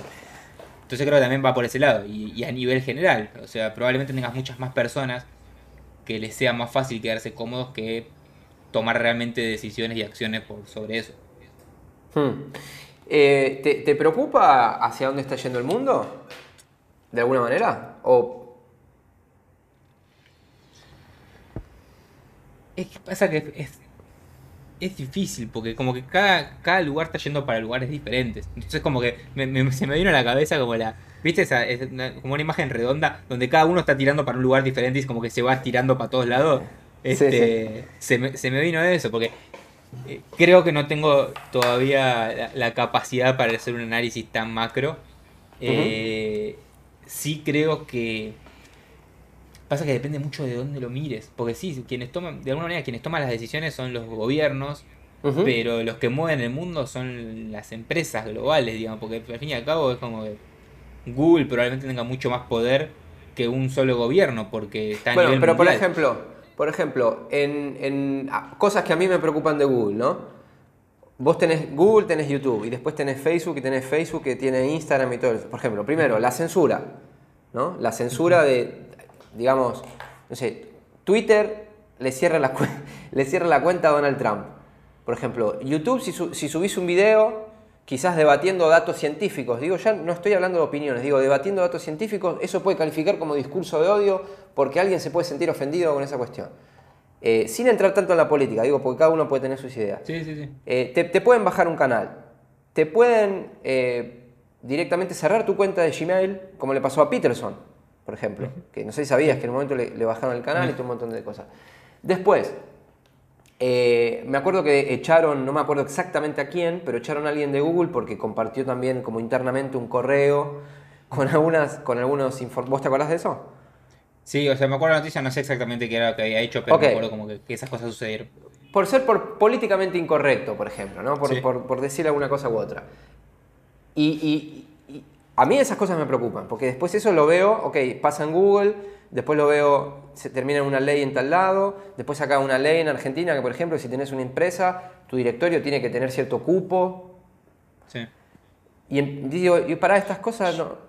Yo creo que ahí lo, lo tomaría de, lugares diferentes, porque creo que es de dónde parte. Porque, por ejemplo, si vos me decís esto, mira, a nivel leyes, hacen una ley es como que vos no lo podías prever, digamos. Es como que si un día para otro me dijeron, che, hacemos esta ley, punto, y la puta madre, tipo, no, no lo pude prever y, lo hicieron, ¿sí? Sí. Pero en cambio, si vos me decís a nivel Google, la pregunta sería, ¿cuántas personas de las que están en Google leyeron los términos y condiciones para saber si lo que estaban haciendo lo podían hacer o si se lo podían hacer? Entonces es como que vos entraste a unas reglas, entre comillas, establecidas o las aceptaste en algún momento y después es decisión tuya quedarte o no. Si de repente, por ejemplo, ha pasado de, de negocio de la empresa Basecamp.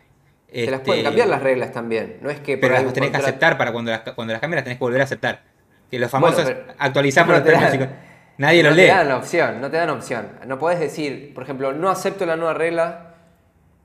No, cerrás tu cuenta y te vas a otro lado. Es como, por ejemplo, el, caso Basecamp, la empresa Basecamp eh, cerró todas sus cuentas de Facebook, Instagram, etcétera, por más que tiene un montón de seguidores, porque estuvieron en desacuerdo, no me acuerdo qué es lo, cuál era la cosa que había pasado. Eh, cerraron todas las cuentas y solo mantuvieron creo que Twitter y, otra cosa más y se fueron. Entonces creo que ahí hay como variables de cómo se desencadena. Porque vos cuando entras a, ese quizás ámbitos privados, obviamente son, entre comillas, monopolios a nivel mundial porque es el buscador de cosas. Probablemente tengas otras opciones para usar si querés, mucho menos eh, conocidas o lo que sea.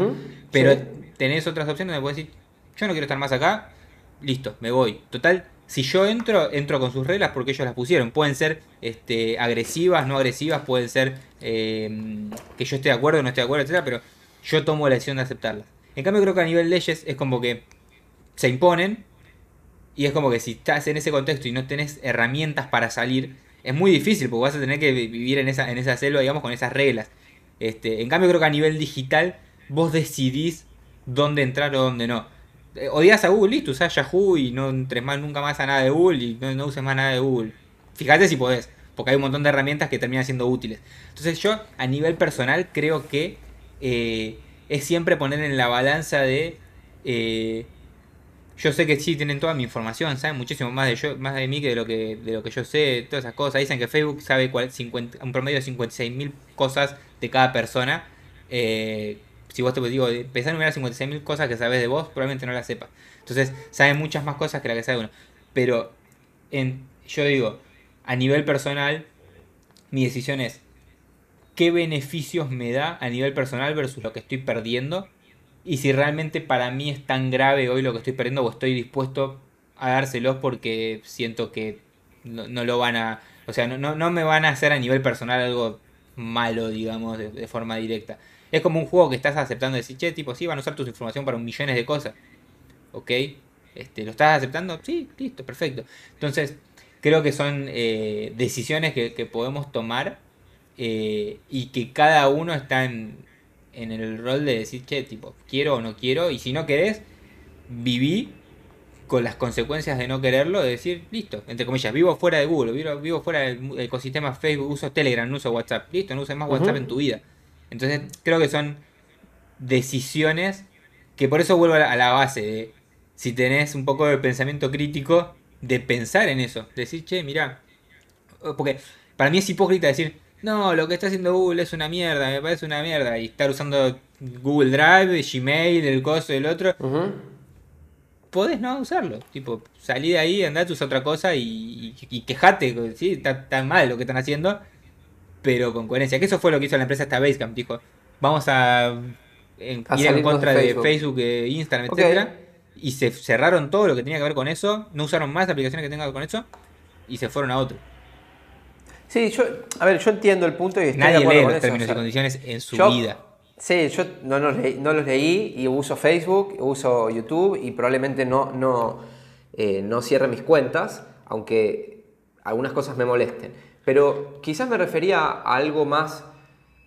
mira, te comparto lo que a mí me preocupa, a ver si vos algún momento lo pensaste o si, o si quieres compartir algo relacionado con eso. A mí me preocupan principalmente dos cosas, y es que siento que de alguna manera no lo podría descifrar cómo, no soy tan experto, tampoco me considero un conspirador ni nada de eso, pero hay como cierta nueva forma de ver el mundo, que es un paradigma completamente distinto, bueno, hay muchos paradigmas, pero hay uno que de alguna manera siento que se quiere imponer y que siento que es nocivo para la mayoría de las personas. Es nocivo para las mujeres, es nocivo para los hombres, es nocivo para un desarrollo de la libertad, de que la gente, de, que la gente se pueda desarrollar. Y eso a mí me preocupa, lo decía desde ese punto de vista. ¿Me entendés? Como por ejemplo, te, te pongo tres ejemplos si querés. Primero, siento que actualmente a la mujer le dicen no, no, no, sabemos quién le dice, porque no es que se lo puede decir, esta gente es la responsable, pero es lo que yo percibo, ¿no? Le dicen, mira, vos vas a ser realizada, te vas a sentir bien cuando tengas tu título y ganes más que los hombres. Y hay muchas mujeres que no se van a sentir realizadas con eso, y le estás arruinando la vida, porque le estás diciendo de piba que lo que la va a hacer plena, lo que la va a hacer sentirse mujer y lo que le va a hacer que, se sienta bien consigo misma y que, viva la vida eh, en plenitud es tener un título y ganar dinero cuando por ahí esa piba quería tener hijos y tener una familia grande y tener un marido y estar casada y creer en Dios y qué sé yo.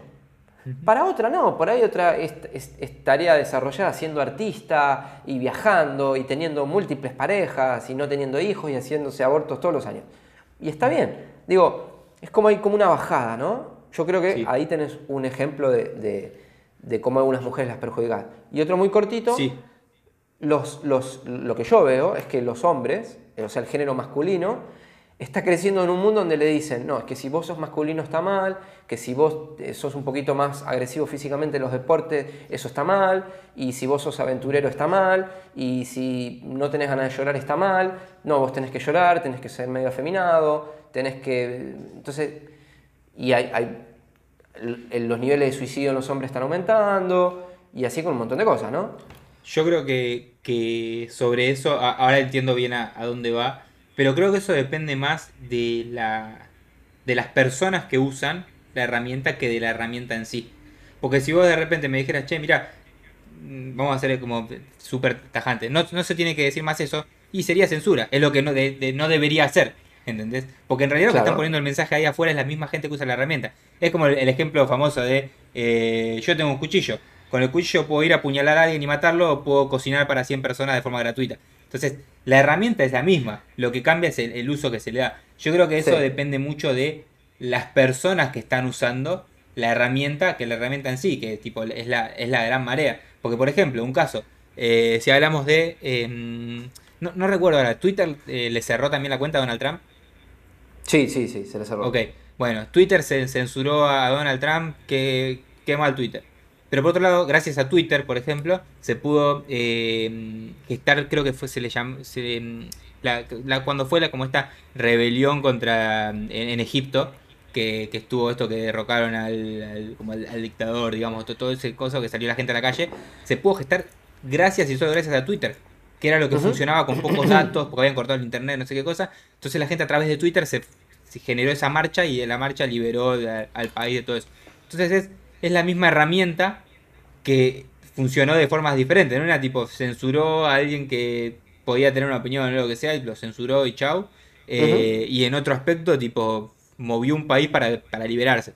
Entonces creo que la herramienta puede tener sus reglas de uso, obviamente, eh, y que creo que en muchos casos es necesaria, porque si no, si no tenés reglas de alguna manera, eh, se termina convirtiendo en la dark, en la dark web, eh, donde, tenés, tenías Silk Road, donde la gente era un mercado libre, donde podías eh, comprar un sicario, digamos.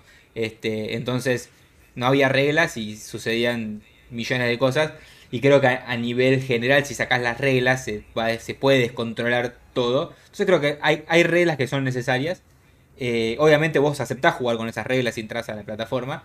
pero creo que los cambios culturales o los niveles de, movimiento cultural, etcétera, depende mucho de las personas que usan la herramienta y no tanto de la herramienta en sí. La herramienta en sí, obviamente, después puede tener algoritmos que muestren más una cosa u otra, eh, pero bueno, ahí también es, volviendo a las bases. Yo, entre comillas, puedo ir decidiendo qué ver y qué no ver. Porque yo tengo la herramienta de no quiero ver más anuncios como este, no quiero ver más cosas como esta, no quiero ver más cosas como esta, pero muy pocos las usan. Entonces creo que también, eh, si, si no profundizás sobre la herramienta, la vas a usar bajo las reglas que te la pongan ahí adelante. Sí, sí, sí, total, totalmente. Sí, en, eso estoy, estoy, estoy, de acuerdo. Al, fin y al cabo son herramientas y, y bueno, trajeron también un montón de, de alguna manera, de desarrollo, muchas cosas. La por ejemplo, yo con, con, Twitter, cuando fue como la fiebre de Twitter, más o menos en el 2013, yo me subí arriba de la ola, automaticé, te sigo, que esto, que te mando un mensaje, que qué sé cuánto, y levanté un negocio de gastronomía en un mes. Claro. Es que ahí entra la parte esta que, decíamos de cuánto te está dando y cuánto te está sacando. Este, hmm. Y por ejemplo, muchos de nosotros hoy vivimos gracias a, o sea, nuestro negocio funciona gracias a un montón de estas cosas. este, y yo puedo disfrutar de estar con mi perro en mi jardín, tranquilo, sin tener que ir a una oficina todos los días, gracias Ah, entonces yo digo, ¿cuánto me está sacando que realmente estoy sintiendo que no, sí, la, estoy pasando mal por lo que me está sacando? ¿Y cuánto realmente me está dando para sentirme bien con lo que me está dando? Entonces, digo, sí, está bien, son las reglas del juego que acepté y, por ahora eh, yo estoy cómodo con estas reglas. El día que no me sienta cómodo, capaz que puedo tomar una decisión de decir, no, la verdad que hago otra cosa. Hmm. Sí, sí, total, total. Eh, ¿Te preocupa algo de los tiempos modernos, más allá de las herramientas de internet y esas cosas? O sea, ¿hay algo como que digas, uy, che, a esto hay que prestarle atención? O... Eh, sí, sí. Eh, yo creo que hay... Voy a hablar como a nivel más micro y, más macro. Eh, a nivel macro, creo que la, la, ansiedad, o sea, en las generaciones que se vienen, este tema de la ansiedad, porque nacieron en la era de la inmediatez, y, la dopamina. sí, sí, y se aceleran muchos procesos que, no se deberían acelerar, digamos. Yo soy como muy de, tipo, miremos la naturaleza, cómo funciona y en base a eso veamos cómo, cómo crecen las cosas. Eh, y probablemente un, siempre pongo el mismo ejemplo, si vos tenés un, árbol que crece 300 metros para arriba pero no hecho raíces, el primer viento se cae a la mierda. Este, y pasa a nivel con cualquier cosa, si vos creas algo que crece de la noche a la mañana, flum, así a, a 100 millones de dólares en una noche, y no, no tuviste ninguna raíz, ninguna base, no entendiste nada de cómo funciona todo eso, eh, en la primera que viene un viento te la pegás y no fuiste vivo rápido y lo, lo cortaste antes de que se caiga. Eh, entonces creo que, esa ansiedad a nivel global eh, está acelerando muchas cosas. y también lo que, está, lo que pasa conectado a eso es que todas estas cosas que avanzan cada vez más rápido se, se, entre comillas, se legislan o se controlan por personas que no tienen la menor idea de cómo crecieron. Este, entonces como que ese desencuentro constante y cada vez más grande eh, es complicado. Y, a nivel más, micro, si veo, por ejemplo, este, Argentina y demás, es que tiene, tenemos cosas muy buenas y muy malas al mismo tiempo. Eh, por ejemplo, eh, nosotros, si comparas por ejemplo con Europa, tenemos una población muy joven a nivel de edad y eso puede traer muchos beneficios a nivel eh, tecnología, a nivel desarrollo tecnológico, etcétera. Eh, pero también, por ejemplo, tenés muchos casos de que no le podés exigir que, aprenda tecnología a un chico que no tiene para comer. Entonces, como que siento que tenemos cosas muy buenas para, potenciar el país y cosas muy malas que hacen que quizás eso no pueda suceder. Eh, que la verdad que, me preocupa y, y, trato como de todavía tratar de entender cómo se puede mejorar eso y cómo desde un lado de uno, quizás haciendo pequeñas cosas, puede mejorar algunos contextos, digamos. Eh, pero creo que esas cosas son las cosas que, me preocupan. Y en realidad es, es, el concepto de me preocupan porque no, todavía siento que no me puedo ocupar porque no tengo las herramientas o quizás los conocimientos o las cosas para, para poder eh, ayudar en eso. Obviamente uno trata de ayudar desde cosas pequeñas, pero siento que todavía no, no, no para hacer un, cambio tipo rotundo. Sí, sí, sí, me, gustó eso, me, me, hiciste acordar lo de, lo de preocupa porque eh, eso de que no te preocupes, ocupate, ¿no? Como no, no ocuparse antes de tiempo, sino como directamente ocupate. Que no, si hay, yo me lo decía mucho, mucho a mí mismo, ¿viste? Cuando me notaba preocupado por algo, trataba de reflexionar y decir, no está bien estar preocupado. O sea, si no quiero estar así, lo que tengo que hacer es tratar de ocuparme. ¿Entendés? No estar ahí como pensando y dándole la, vuelta. Me hiciste... Tratando de entender cómo podés. Eh, o sea, lo, decía, eh, creo que era Galeano que decía esto de que pequeñas personas haciendo pequeñas cosas, eh, no me acuerdo la frase exacta, pueden cambiar el mundo. O sea, como que no es necesario tipo una persona haciendo todo, sino que con pequeñas cositas podés hacer, o mejorar este, y de hecho, por ejemplo, una, cosa muy chiquita que yo hago desde este lado de, che, yo, yo siento que eh, la, educación o la, el aprender cosas o escuchar personas que hacen cosas, etcétera, es muy importante porque puede despertar en alguien cosas que quizás en su entorno no se despiertan. Eh, porque no, no, no, las ve. Este, esto que te decía yo, tipo, yo el primer viaje que hice fue tipo, ¡guau! ¡Qué locura! Tipo, un mundo nuevo. Este, y, y para mí eso fue un, un, chip que cambió un montón de cosas. Y, y yo, por ejemplo, una cosa que hago todos los años es ayudar en un evento que, o dando becas o participando del evento que antes se hacía presencial, que, que lo que se llama el Foro Internacional de Jóvenes Emprendedores, que lo que busca es que chicos de todas partes del mundo, en ese momento viajaban a, Córdoba, eh, escuchen charlas, participen con chicos en la misma sintonía, tipo concursos, un montón de cosas así, tipo para, para despertar eso de, che, mira, se pueden hacer un montón de cosas. Por ejemplo, no sé, el año pasado dio una charla la, la mujer con el puesto más importante a nivel Hollywood, que es la, la vicepresidenta de Marvel. que es la, la, ah, con el puesto más grosso de todo Hollywood. ¿Y la vio en inglés? Eh, no, es argentina. Ah, mira. Este, Victoria Alonso creo que es el nombre. Y claro, pibes que, de repente no, o sea, clase baja, media baja, lo que sea, escuchando a la número 2 de Marvel diciéndole que se puede hacer un montón de cosas eh, y que, crean que se puede hacer un montón de cosas.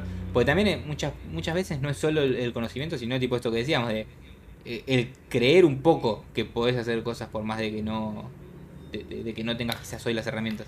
Sí, total. Sí, sí, total, total. Es, como, es, eso en realidad, es como por ahí los que, que, los que necesitan recibir esa información les pueda llegar y que les pueda llegar de la persona también como indicada en, la forma lo más indicada posible, lo más adecuada. Y que les y que lo reciban en un contexto en el que le presten atención porque capaz que vos decís, sí, o sea, por más que vamos, no sé, a, clase, a clase baja, casi todas las clases bajas encima tienen algún celular, ¿viste? Este, mm. Entonces el acceso está a la información. El tema es que, a qué accedes con eso, ¿sí? Sí. Este, y, voy a ser como eh, extremista en ese sentido. Podés usar un celular para un chico de 14 años, un celular que se lo da un, un, narco para vender droga y que usa eso para vender droga, o con eso podría acceder a mm, escuchar a alguien a, números de Marvel. Entonces, como que es la herramienta, eh, volvemos a lo mismo. Sí, es, sí, la, herramienta, hay que, hay que darle el contexto a la herramienta para que se pueda usar de una forma positiva. O te puede escuchar un Garibí que le dice, mira, si vos vas a Craigslist, agarras cosas que la gente regala, las subís en Amazon, las vendés y haces plata y qué sé yo. Y, esto de, la herramienta y, del contexto me parece que es, fundamental y, aplica, aplica a cualquier lado porque es, yo creo que, es, todo, porque la, herramienta es lo que decíamos recién, eh, es Facebook. Facebook puede usar Facebook Marketplace para esto mismo que decías, tipo comprar algo y revenderlo y sacarle 100 pesos de diferencia o podés usarlo para hatear a alguien y, putearlo por el gozo y es la misma herramienta. El uso que le estás dando puede ser positivo o negativo para tu vida, digamos.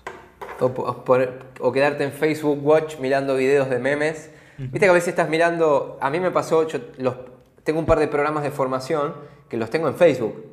Porque es una plataforma súper fácil, porque todavía estoy validando los productos, lo tengo ahí. Y estaba mirando un video y termina el video y me, me sugería un video de nada que ver como, como, es en Facebook Watch, ¿viste? Yo estaba mirando ahí la, la, masterclass también para cada tanto los miro a ver qué, qué tal quedaron y, y, cómo van evolucionando con el tiempo. Y me sugería que vea, no sé, partidos de Messi o, o, videos de... Así que ahí, ahí, me di cuenta que ya por ahí es el, es el, momento de sacarlo. Digo, pobre gente, está estudiando cómo, cómo vender más servicio y de repente Facebook le dice, che, mirate un video de Messi, mirate un, mirate un video humorístico. Sí, bueno, a mí me pasó eso a nivel, porque yo sé que pasa que me pasó en los últimos años sobre todo de que estoy, buscando que lo que consumo a nivel digital tenga de alguna manera como profundidad, tipo que, me, que me, realmente me genere algo que pueda aprender algo nuevo. Entonces como que estoy solo miro tipo los, nuggets, digamos, de personas muy puntuales. ¿Entendés? Como que, sí, Gary Vee, yo sé que capaz que en, en un minuto me dice algo que, hijo de puta! Pero como que tengo muy puntual eso. Y en ese escenario, por ejemplo, me pasó que intenté tres veces descargarme TikTok y las tres veces lo, eliminé. Y yo sé que TikTok en algunas cosas puede ser muy interesante. Y obviamente, si yo digo a nivel negocio, y probablemente me podría generar mucho negocio o muchas cosas o mucha audiencia o lo que sea. Pero ahí ya entra esto de empezar a, como a decidir eh, y como el costo de oportunidad. ¿sí? Yo sé mm. que estoy dejando de lado alcance, potencial, cosas, pero también es una decisión, entre comillas, de vida, de decir, quiero ir por otro lado, y capaz que, me, no sé, el otro día me vi una entrevista de una hora y media a Tarantino, por ¿entendés? nada que ver, pero sí es una hora y media de, profundidad y yo sé que en una hora y media una persona hablando de ese nivel y va seguramente va a decir cosas que, sean interesantes eh, y, que, te queden. Entonces creo que esto también es, de empezar a, decidir qué vas a usar, cómo lo vas a usar, por qué ibas a intencionar sobre eso y, vuelvo a las bases de... Creo que lo que se necesita hoy en día sí o sí a nivel global es desarrollar el pensamiento crítico. Porque cada vez hay más ruido, más cosas, más, más, más, más, más, más, más. Y cuanto más hay, mejor hay que saber escarbar entre lo bueno y lo, y lo, malo para uno, obviamente. Hmm. Sí, sí, sí, total. Quizás eh, estaba pensando una cosa, te la digo, porque por ahí te sirve. Lo de TikTok, ahí yo creo que uno, me imagino que es porque perdés tiempo, ¿no? Ahí como en el, en el scrolleo. En realidad nunca, nunca me, entretuvo la dinámica, digamos. Es como que. Ah, O capaz que me encontré con cosas que realmente no me aportaban y es como que a la segunda de gozo ya está, no, no me sirvió. Este, pero tampoco intencioné demasiado. Sino que no. Por ejemplo, yo en, Instagram ni siquiera paso mucho tiempo en los reels. Es como que. No, no, no es un formato que me haya atraído a nivel usuario. Eh, por eso digo, para mí que capaz que a nivel producción sí podría ser un productor de contenidos para eso pero siento que como, como no lo disfruto a nivel usuario, como que estoy generando algo en algo que yo no disfruto a nivel usuario, entonces como que ya automáticamente medio que le, le, pongo un stop a mí mismo. Porque también sé, que es un costo de oportunidad, porque el tiempo que voy a poner ahí yo quizás lo podía poner para producir, este, qué sé yo, en, un blog. A mí yo disfruto mucho escribir y producir en un blog. Siento mucha más satisfacción eh, cuando alguien me dice, che, estuve leyendo tu blog y me pareció súper interesante porque yo a nivel valores, personas, sé lo importante que es leer, de, darle tiempo a algo, de no simplemente escuchar algo y quedarte solo con eso, sino que cuando realmente querés intencionar sobre algo, capaz que necesitas profundizar. Como que hay un montón de cosas detrás que hacen que yo diga, no, yo mi tiempo lo prefiero poner acá y no en ese lugar. Este, pero yo sé que a nivel negocio, lo recontra recomiendo para cualquier emprendedor de que digan, che, tipo, si tenés una buena estrategia de TikTok y, y sabés que tu negocio va a pegarla por ese lugar, ya, porque el alcance que tienes es absurdo. Lo mismo con los reels ahora. Sí, sí, sí, sí, es una, es una locura. Se han construido negocios. De hecho, una evidencia, yo los Reels los empecé a usar cuando me habilitaron los 30 y segundos y un minuto. Porque yo en 15 segundos era como. Tenía la misma sensación, ¿viste? Este, yo sé que en un minuto sí puedo. Este, que bueno, TikTok creo que también lo hizo. TikTok tiene hasta 3 minutos ahora. Claro. Bueno, ahí va a empezar a, a, volverse un poco más interesante. Ahí voy a darle otra oportunidad porque se puede explayar un poco más la, Sí, sí. Y, los reels llegaron a, un minuto. Sí, hay, varias estrategias de hecho con eso. Eh, no, me quiero meter mucho en el contenido para no hacerlo tan específico, pero hay mucha gente que por ahí utiliza esos 15 segundos para que vos tengas que ver el video varias veces para leer lo que escribieron. Eso lo hace más viral, porque la gente por ahí tiene que ver 3-4 veces tu video. Y entonces eso... escribía con letras así chiquititas como los términos de condición, era bull. Claro, una cosa así. y bueno, nada, eso hace que el algoritmo diga, uh, este video la gente lo valora mucho porque lo ve cuatro veces, y en realidad es porque la gente no, entiende lo que escribiste, y tiene miles y miles de views, y hay un par de técnicas que varios están, están utilizando para aprovechar la, viralidad. Bueno, Fede, ¿qué estás leyendo ahora? Contame así un poquito cómo hacemos el cierre. Eh, ahora estoy eh, leyendo Pasa que yo soy una persona que lee muchas cosas al mismo tiempo. Porque me gusta ir agarrando, dependiendo de mis ganas, algo, una cosa u otra. Este, A veces retomo libros viejos, como que estoy con, siempre, siempre con varias cosas abiertas. Por eso me pongo a pensar un poco. Eh, tengo abiertos ahora, estoy leyendo, la, estoy terminando, ese sí como que le pegué de lleno, estoy terminando la biografía de Guardiola. Eh, que siempre, yo estoy fanático del fútbol, me encanta jugar al fútbol. La de Ferguson tenés que leer, yo estoy leyendo la de Ferguson. Sí, la tengo ahí dando vueltas, sí. Este, sí, es buenísima. si, mal no recuerdo, la, intro de la de Guardiola es de Ferguson. Ah, mira.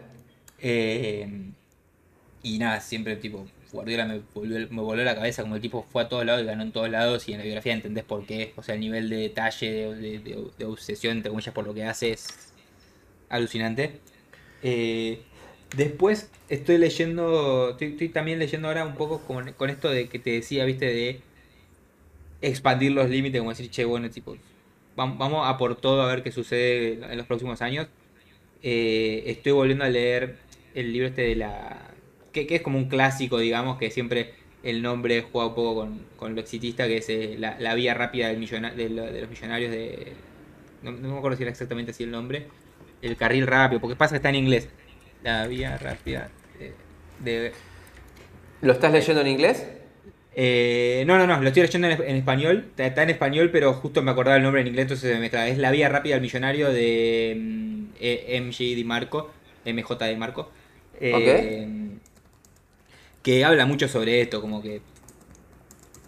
Que a veces depende mucho de, uno, los límites, de, de, cosas así. Que es más, digamos, entre comillas, autoayuda, pero es como uno de los. A mí me encantan los libros, de autoayuda. Yo creo que. De hecho, este libro, supuestamente, los de Jordan Peterson es autoayuda. Claro. Está categorizado. Eh, yo creo que lo, que terminan haciendo estos libros, que quizás no son libros, entre comillas, a veces tan, tan prácticos donde vas, agarras una estrategia y la sacás y la ejecutás, sino que a mí lo que me hacen estos libros es utilizar mucho mejor mi cerebro, en el sentido de que mientras voy leyendo, voy agarrando cosas en mi cerebro que van carburando y van conectando. Eh, se los uso más como una herramienta para pensar que para sacar cosas así concretas de, salir y ejecutar. Sí, es como tener un este, amigo exitoso que, que, que, te está contando lo bien que le fue y que vos podés decir, ah, mira qué bueno, qué interesante, por eso lo puedo aplicar. Sí, sí, ahora principalmente estoy con, esos dos, si me olvido algo. Eh, no, estoy con esos dos y cada tanto siempre agarro un, un rato de Jordan que, que el, libro, o sea, el libro viejo lo, leí todo, o sea, no el libro viejo, el de las primeras 12 reglas, lo, leí todo, y en las nuevas 12 reglas lo compré como que lo voy agarrando de, a ratos, de a momentos, así tipo salteando. Eh, eso.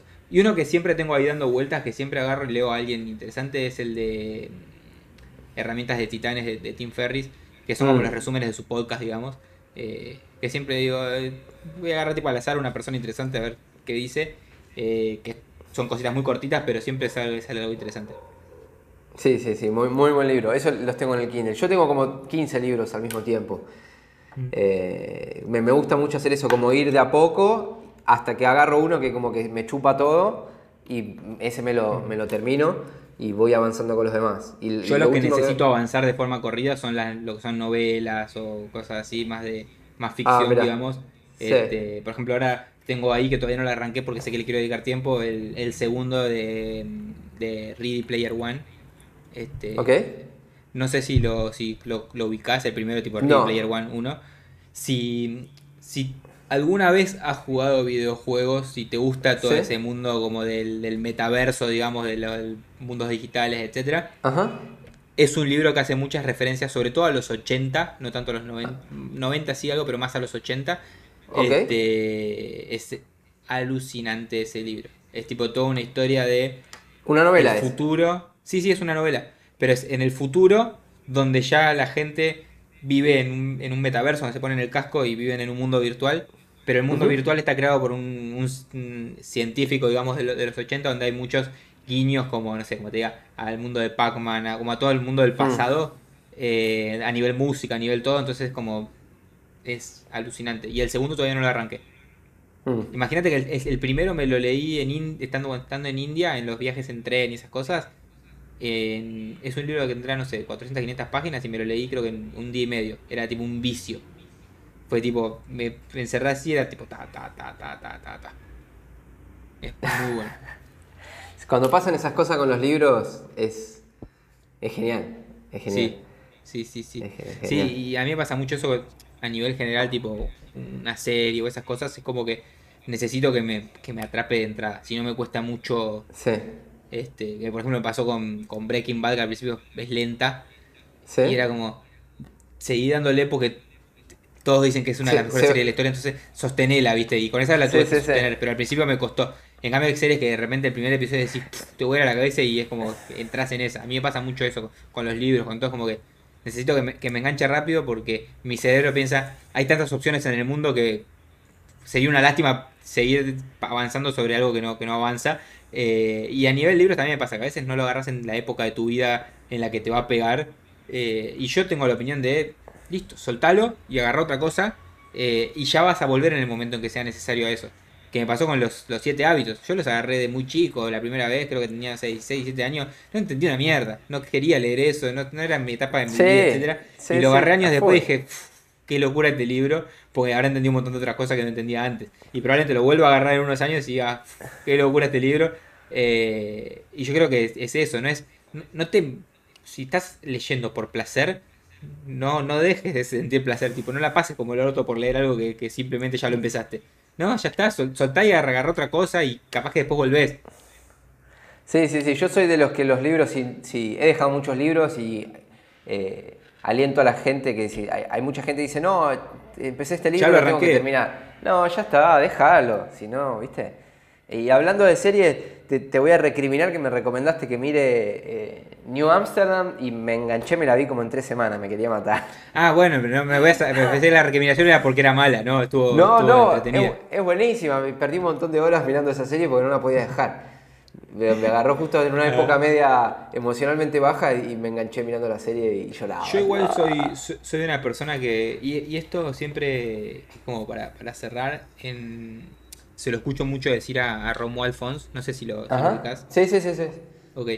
Eh, que él dice, dice, yo, yo de la vida, tipo, de la vida quiero todo, ¿entendés? No, no es que voy a ser la persona que, no, voy a ser un mega empresario y por ser un empresario hago la de Elon Musk y no hago nada más en mi vida eh, y no disfruto de nada más en mi vida. No, tipo, yo de la vida quiero todo, o sea, a mí me gusta jugar videojuegos, me gusta ver series, me gusta mirar películas, me gusta leer libros, me gusta tener negocios, me gusta toda cosa.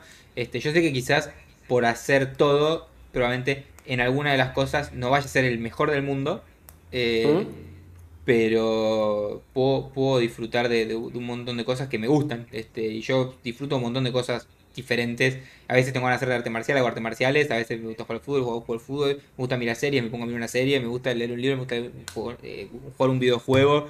Este, me ha gustado, por ejemplo, en una época jugar al, al juego este League of Legends, que me pareció un juego con tantas variables que me voló el bocho.